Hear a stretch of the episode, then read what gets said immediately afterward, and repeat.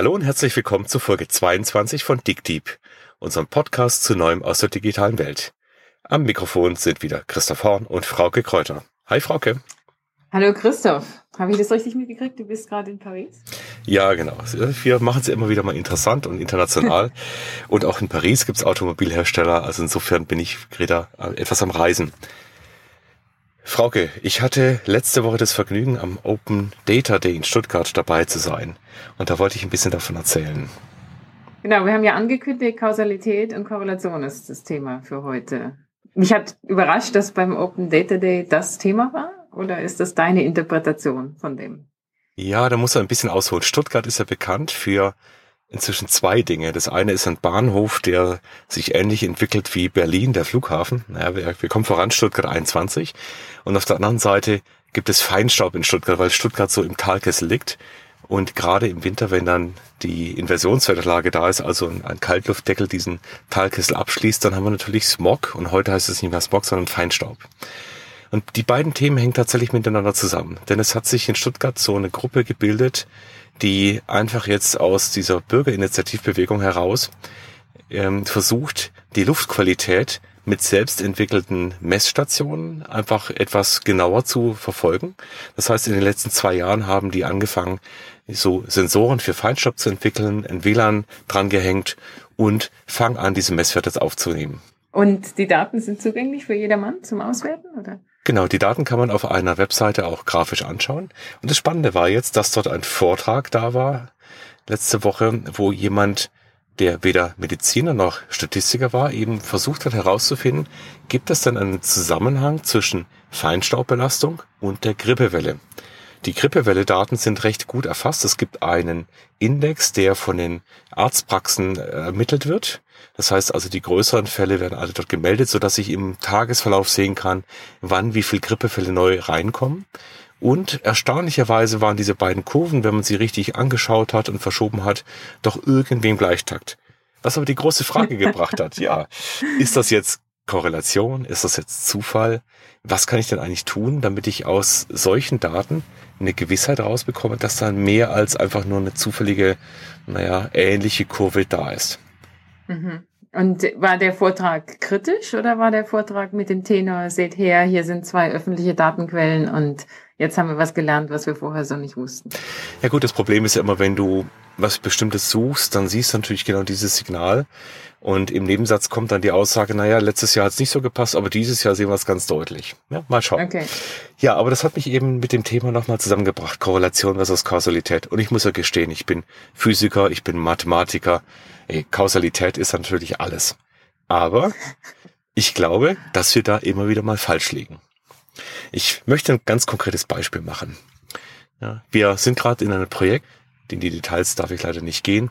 Aber da geht es um die Frage, ob man den anhand der Daten, die, wenn so ein Bauteil im Feld verwendet wird, ob die Daten, die dieses Bauteil erzeugt, zum Beispiel in den Diagnosesystem oder in der Produktion des Bauteils, ob die Daten nicht ausreichen, um ein Problem genauer zuzuordnen. Also dieses Bauteil geht kaputt, Bauteil wird ausgetauscht. Und jetzt ist die Frage, kann ich, ohne dass ich dieses Teil anschaue, also in den Händen halte, kann ich denn vorhersagen, was dieses Bauteil haben wird, wenn ich nur die Datenwolke anschaue. Okay. Und das Erstaunliche ist, das geht sehr gut. Und zwar hatten wir das ausprobiert mit relativ komplexen Teilen. Das heißt, da kann ein Softwarefehler sein, da kann irgendwas gebrochen sein, da kann eine Leitung einen Defekt haben. Und diese Diagnoseinformation plus alles, was wir außenrum kennen, führt dazu, dass man mit so 80, 90 Prozent Wahrscheinlichkeit sagen kann, was ist denn wohl der Fehler? So, jetzt zum Thema Korrelation das war ja bislang recht kausal. Ich kann mir das anschauen, ich kann es herleiten. Jetzt hatten wir aber mal so ein Testen teilgenommen, was eigentlich dumm ist. Das heißt, es ist ein mechanisches Bauteil, das hat gar keine Diagnose, das erzeugt gar keine Daten. Und die Erwartungshaltung von uns allen war, da dürften wir nichts sehen. Okay, Moment, jetzt hast du mich verloren. Also das, wenn das Bauteil, wenn es keine Daten dazu gibt, woher hast du dann Informationen über dieses Bauteil? Trotzdem haben wir Informationen aus dem Fahrzeug von anderen Bauteilen, die da in der Umgebung irgendwie sind. Und jeder hätte gesagt, also wenn wir diese Produktionsdaten und alles, was außenrum ist, anschauen, können wir nichts finden. Es war aber nicht so. Das heißt, dieses mechanische Bauteil hat in der Kettenreaktion dann bei anderen Bauteilen ebenfalls zu Problemen geführt und die wiederum haben in ihren Daten dann doch eindeutige Hinweise gegeben. Was haben wir daraus gelernt? Wir haben gelernt, dass sehr häufig unser kausales Wissen auch ein Problem sein kann, weil wir nämlich mit unserem kausalen Wissen über Zusammenhänge nur das, was wir schon kennen und das, was wir vermuten, reinstecken in die Modellierung und gar nicht mehr offen sind für irgendwelche Effekte, die vielleicht in der Korrelationsanalyse bei sehr komplexen Systemen auf einmal doch relevant werden.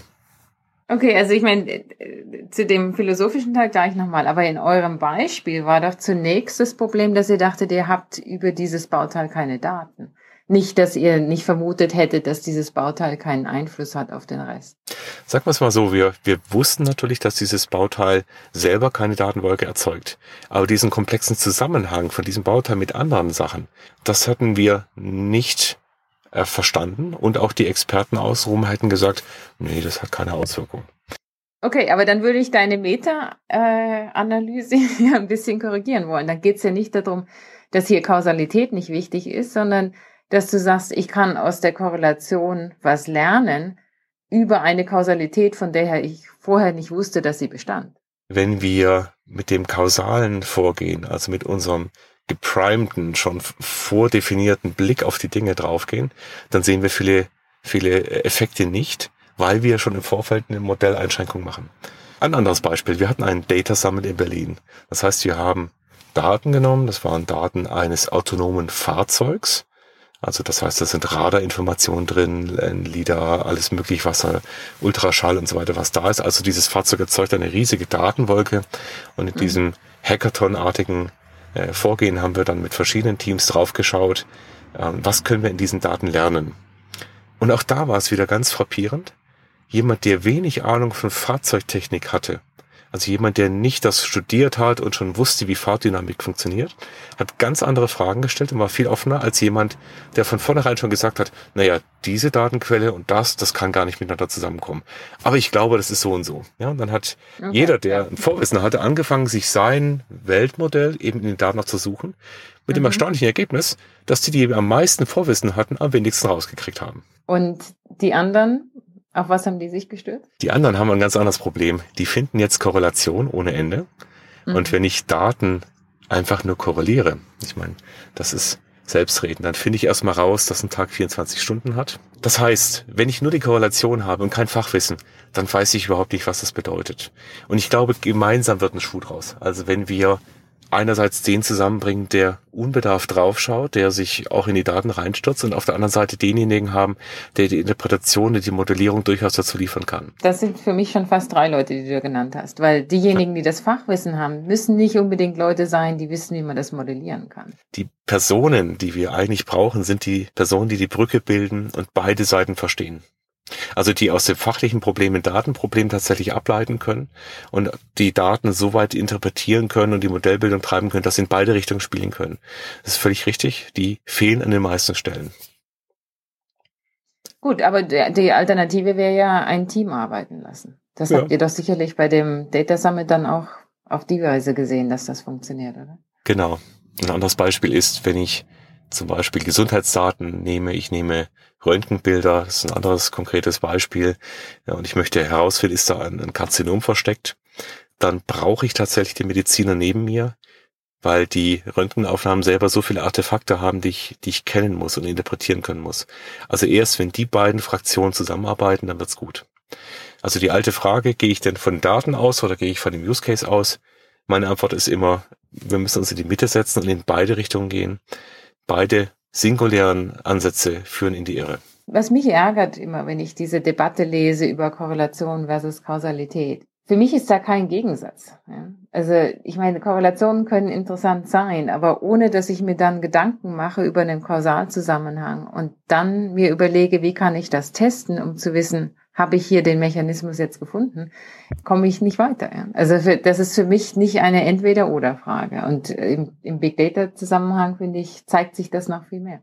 Wir sehen natürlich beide Probleme. Ja. Wir sehen auf der einen Seite Studien, die irgendwelche Korrelationen finden und daraus dann irgendwas ableiten. Man kann nur die Hände über den Kopf zusammenschlagen. Und äh, ich glaube, der, der, der, der Anteil der statistikvermögenden Menschen in der Bevölkerung ist minimal.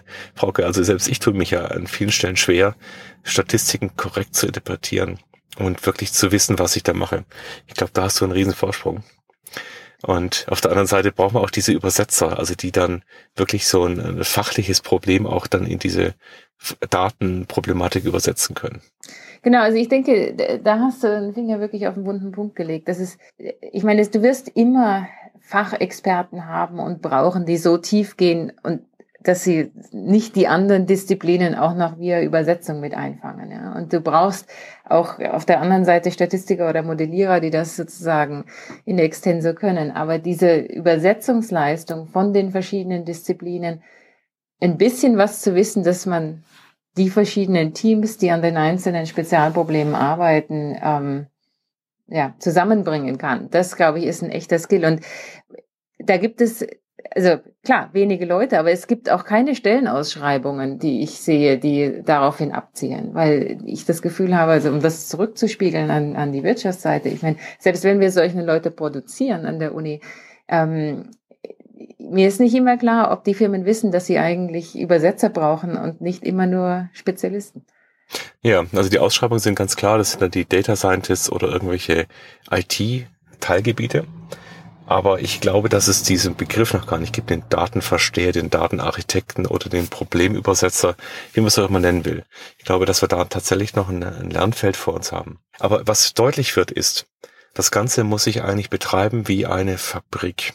Also diesen Prozess von links nach rechts, wenn man immer durchgeht. Ich habe ein Problem. Ich muss das Problem in ein Datenproblem übersetzen. Allein dieser Schritt ist schon schwierig, ja, wenn ich die Daten, die ich dann auch fürs Training von Machine Learning zum Beispiel brauche, nicht vernünftig kenne und nicht weiß, wie das geht, mache ich die ersten Fehler. Dann muss ich die richtige Methode auswählen. Nächstes Problem. Welche Methode ist denn geeignet? Wenn ich einmal Random Forest gemacht habe, dann wende ich wieder Random Forest an, weil es so toll funktioniert hat. Dann muss ich diese Methode parametrieren. Ein neurales Netz kann ich in 100 verschiedene Varianten aufbauen. Also da kommt der Begriff der Hyperparametrisierung mit rein. Das heißt also, ich brauche ein Vorgehensmodell, wie ich Methode und Parametrierung auswähle. Dann brauche ich den Erkenntnisgewinn. Was bedeutet das dann? Da sind wir wieder bei dem Thema desjenigen, der das, den Use Case versteht. Und dann muss ich das auch noch in ein Tool und in eine Implementierung bringen, die dann auch dauerhaft funktioniert und die sich auch optimiert. Also das ist nicht ein ein Baukasten, der so nebeneinander steht, sondern das sind Schritte, die ineinander greifen und das muss ich betreiben können. Und wo immer wir hinschauen, sehen wir Stärken in irgendeinem Feld dieser Kette, aber wenn das Ganze nicht zusammenspielt, bleibt es immer singulär. Dann habe ich zwar eine tolle Methode einmal angewandt, aber wenn die nächsten Datensätze reinkommen, weiß ich nicht, ob es nochmal funktioniert. Ja, dann weiß ich auch nicht, wie gut meine Erkenntnis tatsächlich ist.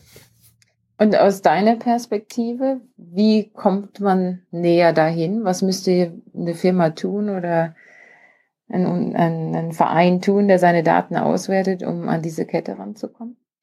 Gut, die Standbeine sind immer zwei an der Stelle. Das ist halt auch das, was wir als P3 hier sehr intensiv machen. Das eine ist praktisch das fachliche Know-how zu haben in jedem dieser einzelnen Felder. Ich muss eben Statistik verstehen. Ich muss neuronale Netzwerke verstehen. Ich brauche da Erfahrung, das ist das eine. Und auf der anderen Seite der Aspekt, wie steuere ich sowas durch? Also wie kann ich auch die verschiedenen beteiligten Personen und die Kompetenzen zusammenbringen? Also dieses Skalieren, dieses Industrialisieren dieses Prozesses. Okay, aber was ich meine ist, heißt es, dass wenn ihr Leute einstellt, das, sagen wir mal, ihr stellt einen Statistiker ein, ja, würde das bedeuten, ihr schickt den in Fachtrainings, damit die was über Autos verstehen? Oder ähm, bis, bis, zu welcher, bis, bis zu welchem Level müssen die gehen? Oder ist es so, dass ihr sagt, nee, ihr müsst mit jemandem zusammenarbeiten, der Autos versteht? Richtig, also das ist eher die Arbeit in Teams, um dann äh, festzustellen, wie die Zusammenhänge sind. Es ist zum Beispiel auch so, dass ich je nach Branche, also ob ich jetzt in der Energiewirtschaft oder in der Luftfahrt, Telco, Auto arbeite, dort haben wir eigene Teams, weil diese Nähe zum Fachlichen wichtig ist. Und zugleich gibt es so eine Art Backbone an an Know-how über die Methoden, das allen mhm. zur Verfügung steht. Und wir brauchen aber auch die Kunden, die verstehen, dass sie nicht einfach nur ein fachliches Problem nehmen und sagen, ach, das hätte ich gerne eine bessere Lösung als Excel, ja, sondern die auch in der Lage sind zu verstehen, dass man auch eine Anforderung an die Datenwelt haben kann, dass man diese Datenstruktur entwickeln muss und sich in der Mitte aufhalten muss. Ja. Also aus diesem Spiel aus beiden Seiten wird's gut. Eine Frage, weil du die Kunden erwähnst. Haben die denn in der Regel genug Verständnis über den datengenerierenden Prozess selbst? Also wissen die um die Schwächen auch der eigenen Daten? Nehmen wir das Grippewelle-Beispiel nochmal auf. Ja, ich glaube, die Qualität der Daten, also die meist mangelnde Qualität der Daten ist, den, ist was allen bekannt.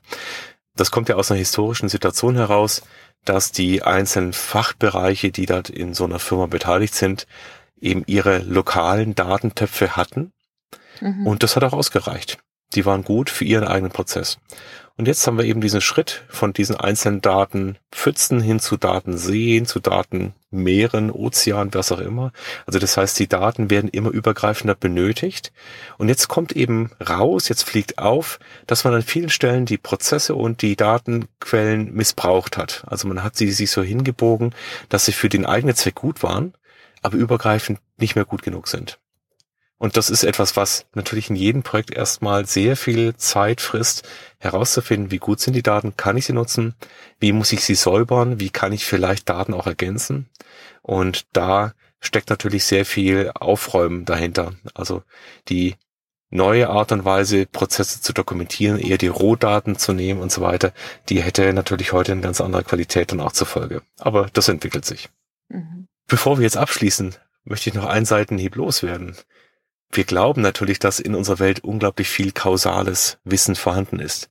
Aber gehen wir mal auf die Medizin zum Beispiel ein. An vielen Stellen fühlt sich das nur an wie eine Kausalität, aber wir wissen eigentlich eher eine Korrelation. Ja, wenn ich dieses Medikament nehme, dann geht die Grippe schneller weg oder auch nicht. Aber ob das immer kausal nachweisbar ist, genau auf molekularer Ebene mit einem genauen Wirkungsmechanismus. An vielen Stellen sehen wir tatsächlich nur, es scheint zu funktionieren und basteln uns dann eine Kausalität daraus okay, Seitenhieb taken, aber ich würde halt trotzdem sagen, es ist dann ja der nächste Schritt möglich, dass man sich überlegt, was ist der Mechanismus und systematisch Experimente macht, um zu sehen, ob die Hypothese stimmt. Ist ja klar, unsere Rollenverteilung, Frau Kehr. Du bist die Wissenschaftlerin, ich sage Mut zur Korrelation. Manchmal ist das ausreichend. Ich habe, du hast ja viel Machine Learning erwähnt, Christoph. Äh, kurz ein Fundstück-Hinweis noch aus äh, der Privatwirtschaft in einer anderen Ecke. Ähm, Stitch Fix, das ist so ein, wir haben glaube ich den schon mal erwähnt, so ein Machine Learning basierter äh, Kleidungseinkaufhelfer. Die haben eine ganz tolle animierte Webseite erstellt, bei der sie zeigen, welche, wie Machine Learning Methoden funktionieren, die sie verwenden. Also das äh, werden wir noch verlinken.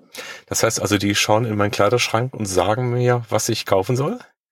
Ja, die Frage, die machen dann eine kleine Umfrage mit dir, äh, was du so magst, was dir gefällt und äh, fangen dir an, Sachen zu schicken und lernen sowohl aus den Umfragedaten als auch aus dem, was du dann kaufst und was du zurückschickst, äh, was zu dir passt und ähm, adaptieren sozusagen dadurch, was sie dir schicken. Und äh, da du ja nicht der einzige Kunde bist, lernen sie von allen anderen Kunden auch.